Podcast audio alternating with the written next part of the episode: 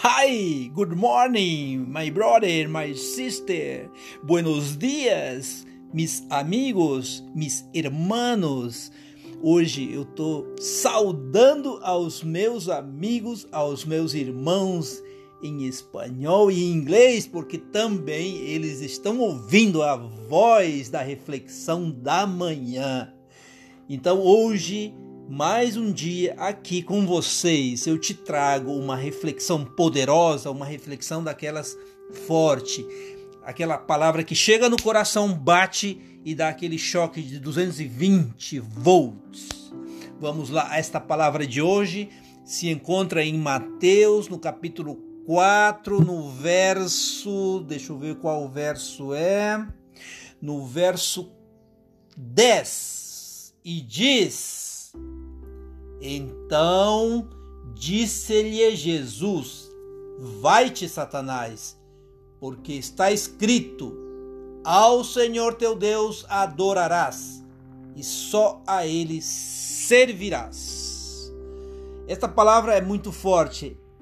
Ela acontece quando Jesus foi tentado, aquela aquele momento em que Deus, Jesus se retira para o deserto e sofre a tentação.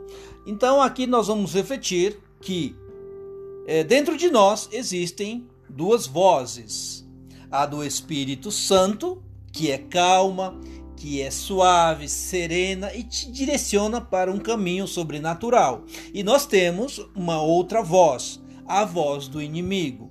Essa voz, né, ela te traz no ouvido e ela a, o objetivo dela é fazer você cair. Então, eu tenho essas duas vozes que falam na minha mente e muita gente está nutrindo a voz errada. Infelizmente, a voz do Espírito Santo traz virtudes poderosas e é essa voz que você, que eu precisamos aprender a ouvir. Enquanto você não silenciar a voz do inimigo, nunca vai ativar a sua verdadeira identidade. E é ela que vai aos poucos acabando com a sua vida. Infelizmente, essa voz, ela vai acabar com a sua vida. O inimigo vai tentar te convencer de que Deus não te ouve, de que Deus não te ama, e ele vai persistir nisso. Ele vai tentar plantar em você uma semente de rejeição e incapacidade. Esse é o trabalho dessa voz.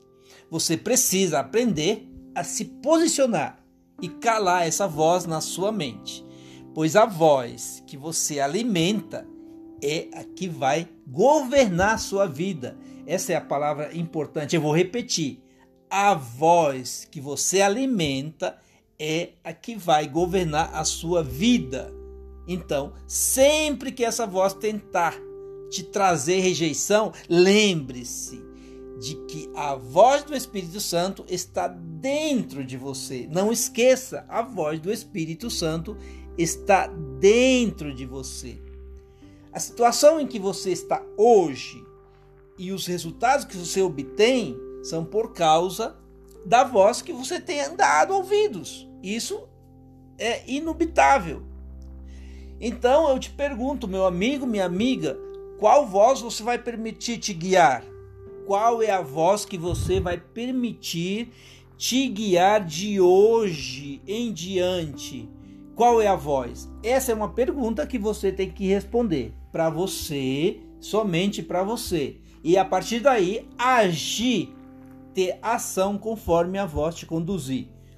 Tudo bem?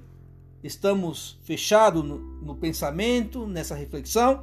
Então, essa é a reflexão que eu te trago para hoje, para você mastigar, para você digerir aí na sua alma, no seu coração. Ok? Eu te desejo um dia feliz, um dia abençoado, na graça, na presença de Deus você e toda a sua família recebam um beijo no seu coração e até um próximo EzioCast.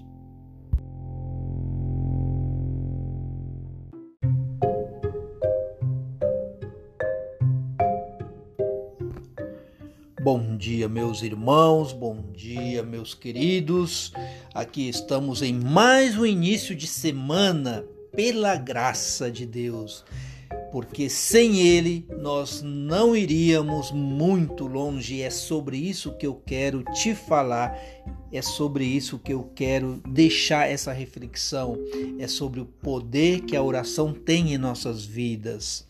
Nós precisamos nos alimentar para mantermos o físico, nós precisamos tomar o café da manhã, nós precisamos almoçar, nós precisamos do jantar.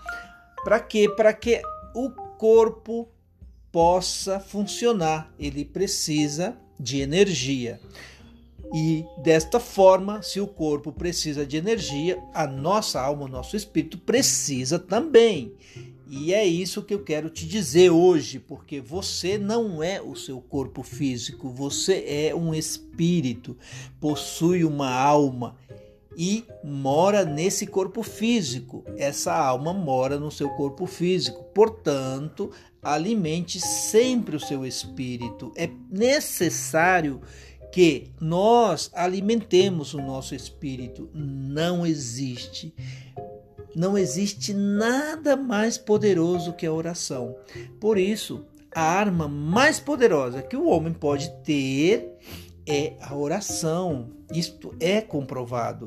Quando você ora, está dando permissão e legalidade para que Deus possa agir na sua vida, para que o sobrenatural possa acontecer, porque nós estamos no natural. Quando eu oro, eu entro no sobrenatural, porque é uma coisa que está além de mim.